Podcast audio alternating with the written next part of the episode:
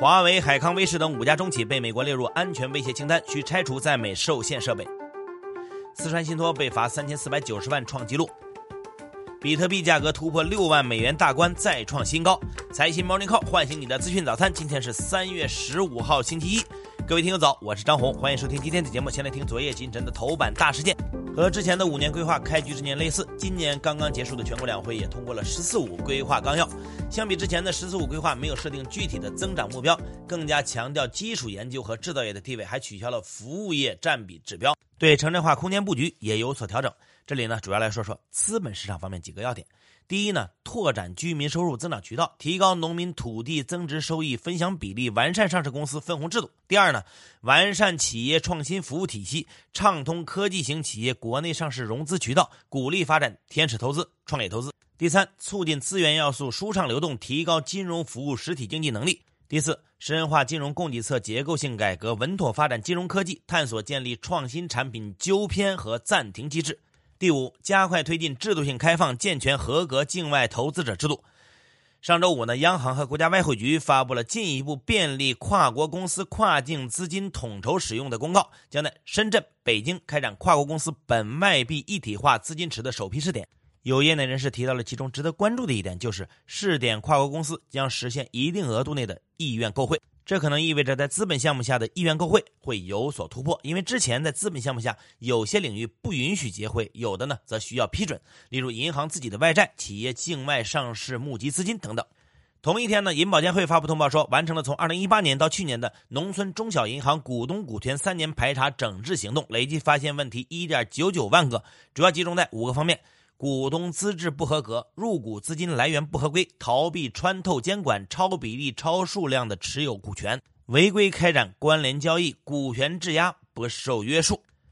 暴雷近一年的四川信托最近迎来了巨额发单。四川银保监局公告说，在二月七号已经对四川信托开出了三千四百九十万的罚单，违规事项呢多达十三条，包括公司治理不健全、违规开展固有贷款及信托业务、资金流向股东及其关联方等等。这也是近年来信托公司收到的最大罚单。我们再来说说造假大户康德新。上周五呢，证监会新闻发言人表示，康德新对2015年到2018年的财务报表进行了追溯调整，更正后的报表显示，连续四年的净利润是负的，触及了重大违法强制退市情形，最终将面临退市。对于有人质疑集团大股东占用大量货币资金的问题，发言人表示，虽然康德新2018年末的账户余额有一百二十二亿，但并不是真实的存款余额，而是虚假销售的收入回款打到账户后。再被循环继续用来造假的，没有证据证明大股东单方面占用了康德新资金。对于受损的投资者呢，证监会表示将支持他们通过单独诉讼、共同诉讼等司法途径维护自身的合法权益。美国东部时间十二号，美国华盛顿特区地方法院就小米诉美国国防部一案发出了初步禁制令，禁止美国国防部将小米列入中共涉军企业政策的生效或者实施，同时停止相关总统令对小米施加的限制。法官在观点报告中批判说，美国国防部的行为可能超越法律授权，而且对小米的限制令一开始就站不住脚。同一天呢，美国联邦通信委员会发布了对美国国家安全构成威胁的设备和服务清单，其中列出了五家中国企业和他们的子公司、附属公司，分别是华为、中兴、海能达、海康威视、大华技术。美国联邦通信委员会要求，美国电信运营商只要是用了通用服务基金在美国农村地区提供服务的，就必须移除安全威胁清单里公司的相关通信设备和服务。我们再来说一桩跟兰州市原市委书记于海燕有关的案子，也跟酒钢相关。九钢集团原董事长冯杰因为曾经和于海燕竞争职位而产生了矛盾，而且到于海燕升任甘肃省副省长、兰州市委书记之后，矛盾也没有消解。冯杰呢一直在举报于海燕挪用公款，导致巨额国有资产流失，并四处找人运作，想通过中纪委将于海燕调查双规。但他没想到的是，自己的举报心切让骗子乘虚而入，被骗取了三千万的调查费。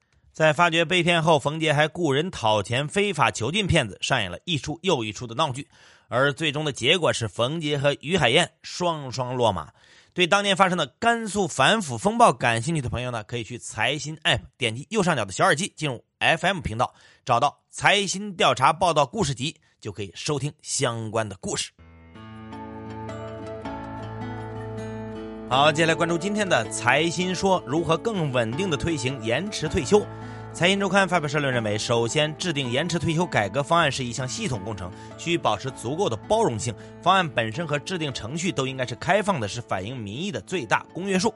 其次，改革方案如果想要平稳落地，需要获得大多数人的内心认同。这也要求改革方案应有配套的激励机制，比如在税费、养老金领取等方面给予倾斜设计，增强延迟退休的吸引力。最后，延迟退休不可能一蹴而就，也不能指望它从根本上解决养老难题，还有一系列繁杂的工作要做，例如提升养老金的精算水平、养老保险全国统筹尽快进入轨道、改善养老金的运行体制等等。如何看待信贷数据淡季不淡的现象？光大证券董事总经理高瑞东表示，二月新增社融大超预期，重要来源是信贷多增，而新增的信贷主要由企业中长期贷款贡献，这反映了企业资本开支持续加速，制造业投资活动强劲。而 M 二和 M 一增速差再度回正，主要是因为春节错位导致年终奖金与工资结算高峰，居民存款大幅增加，企业活期存款则大幅减少，以及前期留存的财政资金加速投放。他指出，受去年同期社融高基数效应的影响，社融增速可能会有所放缓，但今年两会政府报告中提及，货币政策应稳字当头，预计社融增速不会急转直下。近期人民币汇率持续上升，会影响市场吗？财经专栏作家肯·菲舍尔表示，全球范围内有大量的证据表明，汇率波动没有魔法一样的影响力，货币走弱或走强不是经济和市场成功的关键因素。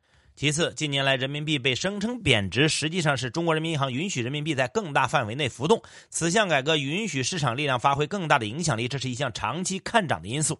如今人民币大幅升值，不过是另一次波动罢了，在市场驱动型体系中，这种波动是正常的。最后，他指出，货币波动几乎不具备破坏本轮牛市或中国经济增长的实力，不必听信那些惧怕人民币升值者的言论。更多专家观点，请收听财新 FM。你可以通过财新 App 右上角的小耳机找到我们。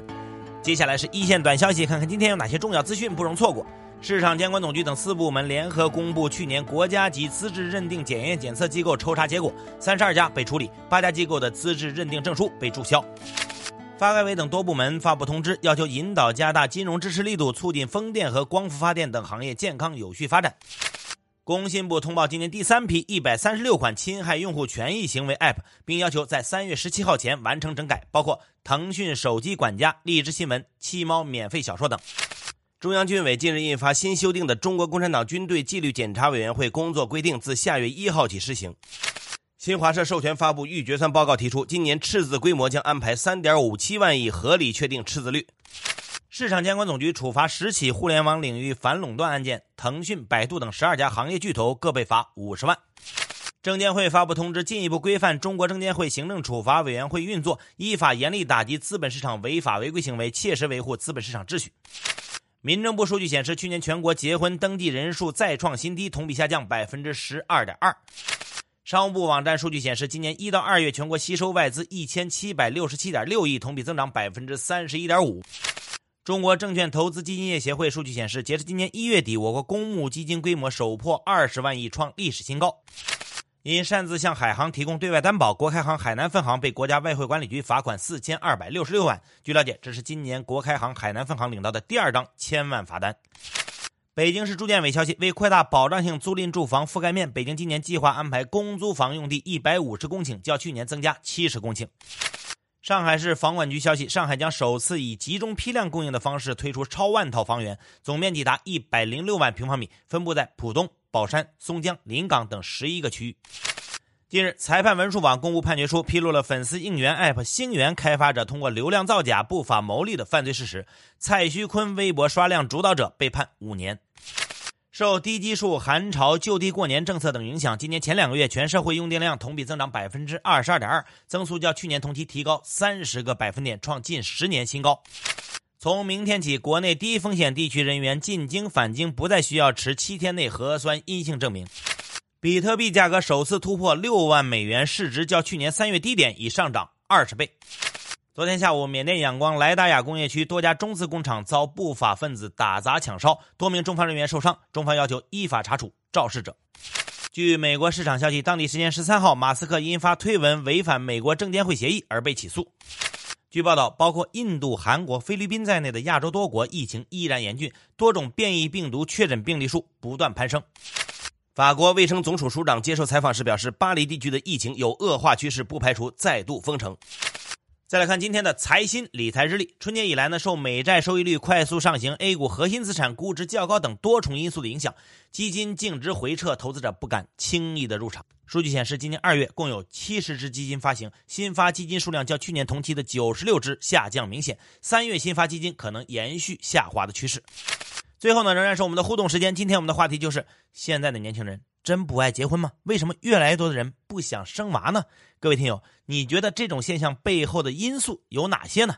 欢迎关注财新视听的公众号，找到今天的节目推文，在下方评论你的观点。好，以上消息来自于我们财新网，还有新华社。各位安心上班，好好挣钱。明天财新 Morning Call 依然准时上线。哎呀，昨天晚上喝多了，也不知道大家能不能听出来。对了，今天的片尾呢将会空降一条精彩的预告片，我们筹备长达半年的真实犯罪类播客《记录在案》，在明天三月十六号就上线了。我们的编导说要先给大家剧透剧透，刺激刺激大家的耳朵。那么接下来，让咱们一起回到案发现场。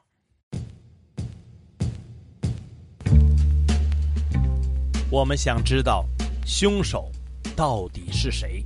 他听到了我弟弟叫了一声“皇帝”，因为他的同学里面有一个黑社会的小名叫皇帝。后来老百姓都传他就是凶手之一。他们和刘成金关系很好。就半夜敲门进了刘成金家，说我们杀了人，而且其中有个人说你赶紧给我找鞋刷子，我把裤子上的血呢赶紧去刷掉。但更重要的是，在到达真相之前，我们想看清楚还有哪些未解的谜团和疑点。死者高某的这个衣服的颜色与他失踪那天的颜色是不同的。我说我那孩子输液呢，膀子直不动，为什么还说我孩子杀人呢？那个烟头在哪呀？一定是要拍摄的，你不拍摄这个烟头，这说明这个烟头就不是从现场取。这个不可能是交警事故是吧？他的明的那个脖子上面一个那么大的洞，什么东西能够出那么个洞呢？是吧？重现。这附近是吗？遇害的对，也就是这个地方呢。就是这个地方。嗯，大概就这个地方，就是说，那个上面一个一条马路。哦。把摩托车推下来了。追踪。所以他是上面。你好。我打扰你，我想打听个人。调查。这个情况不是他母亲讲的那个样。曾经抓过这六个人，这个这个事儿发生过吗？没没没没有没有。倾听。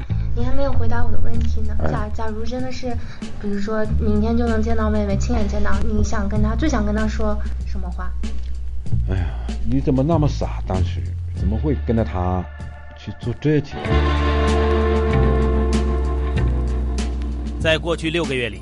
我们收录了将近两千分钟的采访录音，查阅了近万页的案件资料。经过精心编辑和制作，我们将为你讲述五个重大刑事案件背后的曲折故事。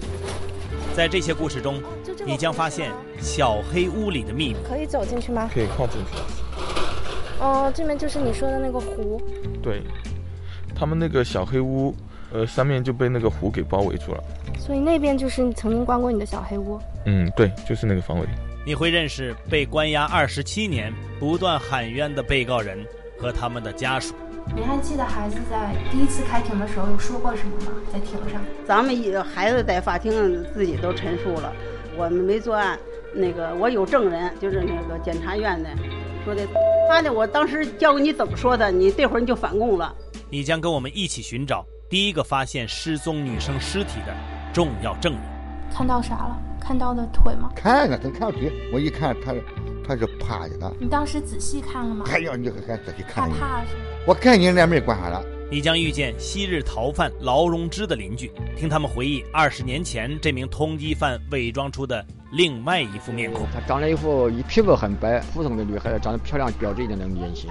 夏夏天那是夏天嘛，他喜欢穿或者要么是白色的套装，要么是白色的连衣裙。她给人的印象就就。根本就不像是品格啊，或者是素质不好的女孩子。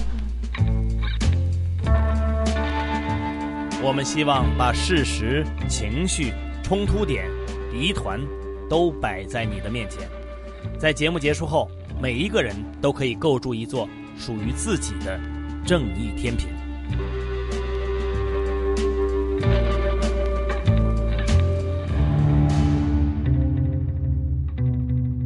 记录在案这档节目是财新 FM 诞生以来在长音频形式上最大胆的一次尝试。我们把它定义为一档真实案件型叙事播客，在这里你能听到故事，也能听见新闻调查。三月十六号，也就是下周二开始，《记录在案》第一季将在财新 App 内正式上线。我们的节目会在每周二、周四和周五三集连更。另外，欢迎大家关注财新视听的微信公众号，我们会在这里及时更新节目的最新消息，也会有跟案件相关的资料和照片等你来探索。三月十六号起，拨开重重迷雾，记录在案，我们准时出发。